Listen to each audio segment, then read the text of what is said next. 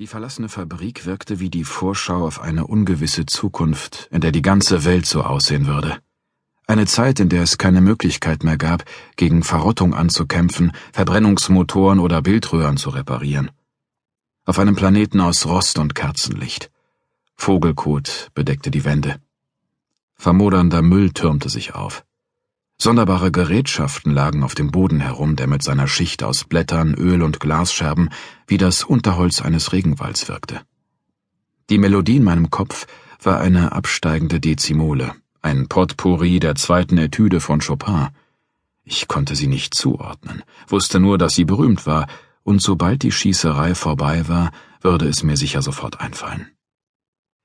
Der Schuss der Schrotflinte hatte die Vögel aufgescheucht, und noch während wir losrannten, um hinter einer halb abmontierten Dampfturbine in Deckung zu gehen, sahen wir, wie die Felsentauben von der Hallendecke aufflatterten und einen feinen Niesel weißer Asbestfasern auf uns herabregnen ließen, wie Schnee in einem nuklearen Winter.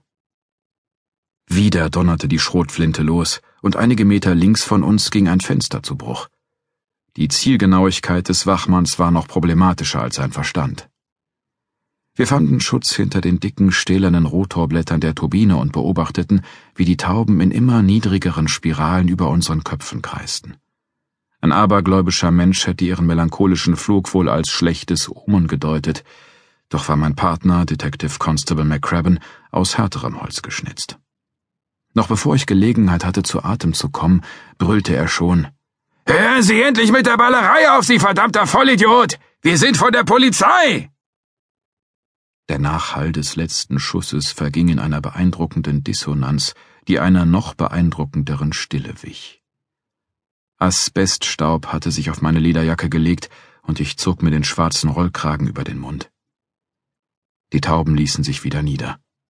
Die Tragbalken knarzten im Wind. In der Entfernung war eine Glocke zu hören. Ich kam mir vor wie in einer Symphonie von Arvo Pärt. Allerdings war er nicht der Schöpfer der Melodie, die mir noch immer im Kopf herumging. Aber wer dann? Irgendein Franzose? Wieder ein Schuss. Der Wachmann hatte die Zeit genutzt, um nachzuladen und war entschlossen, sich noch ein wenig auszutoben. Aufhören! forderte McCraben ihn erneut auf. Verschwindet! antwortete eine Stimme. Ich hab die Schnauze voll von euch Randalierern! Eine Greisenstimme aus einem vergangenen Irland, dreißiger Jahre, vielleicht noch früher. Aber das Alter hatte ihr weder Gewicht noch Selbstsicherheit verliehen, nur gebrechliche, ungeduldige, gefährliche Zweifel. Und so drohte das Ende, wie jeder Polizist wusste, meist nicht im Kampf gut gegen böse, sondern willkürlich in einem Bombenanschlag, einer schiefgelaufenen Verfolgungsjagd oder in einer Schießerei mit einem halbsenilen Wachmann in einer verlassenen Fabrik im nördlichen Belfast. Außerdem war 1. April.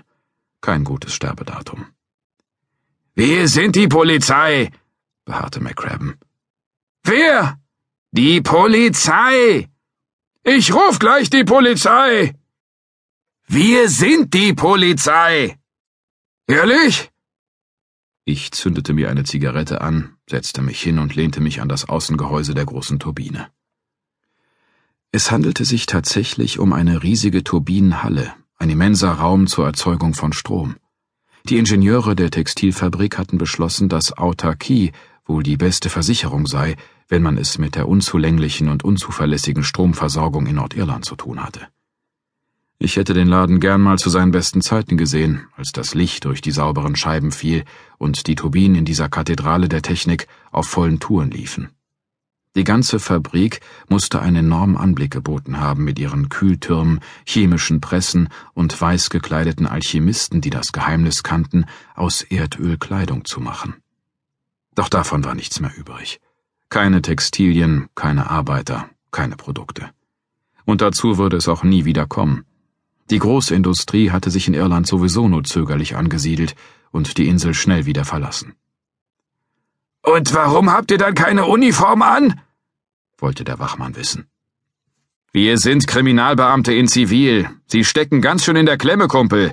Legen Sie endlich die verfluchte Waffe weg, rief ich. Und wer soll mich dazu zwingen? fragte der Wachmann. Wir! schrie McCraben. Ach ja? rief der Mann zurück. Ihr? Und welche Armee?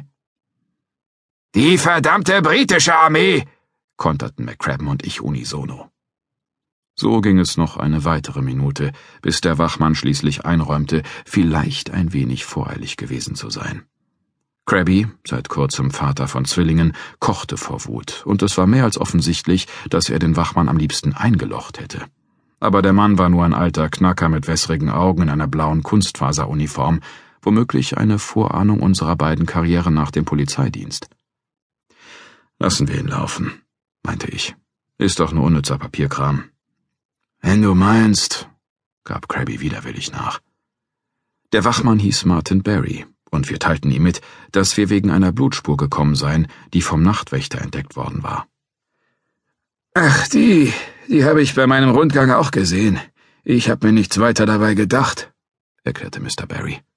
Er machte den Eindruck, als hätte er sich in den letzten dreißig Jahren überhaupt nichts weiter gedacht. Wo ist sie? wollte McCrabben wissen. Draußen bei den Müllcontainern. Aber warum hat Malcolm mir denn nicht eine Nachricht hinterlassen, dass er das schon gemeldet hat? sagte Mr. Barry. Wenn es sich um Blut handelt, warum haben Sie das dann nicht gemeldet? setzte Krabby nach. Hier bricht so ein Rabauke ein und schneidet sich, da soll ich gleich die Polizei holen? Ich dachte, die Herren wüssten mit ihrer Zeit was Besseres anzufangen. Das alles schien tatsächlich reine Zeitverschwendung zu sein. Können Sie uns zeigen, wovon Sie reden? bat ich den Mann. Naja, ist da draußen, meinte Mr. Barry zögerlich. Er fuchtelte noch immer mit seiner steinalten Schrotflinte herum. Krabby nahm sie ihm aus den Händen, klappte sie auf, nahm die Patronen heraus und reichte ihm die Waffe zurück. Wie sind Sie hier eigentlich reingekommen? wollte Mr. Barry wissen. Das Tor war offen, antwortete Krabby. Ei, die Gauner haben das Schloss geknackt. Die versuchen ständig hier zu klauen. Was denn? fragte McCrabben und sah sich in dem Chaos um. Der Rest der Turbine wird irgendwann mal nach Korea verschifft.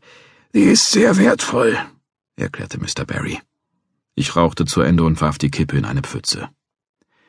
Können wir uns jetzt mal diese vermeintliche Blutspur ansehen? fragte ich. Na gut, ei. Wir gingen hinaus. Es schneite, richtiger Schnee, kein Kunstschnee aus Asbest.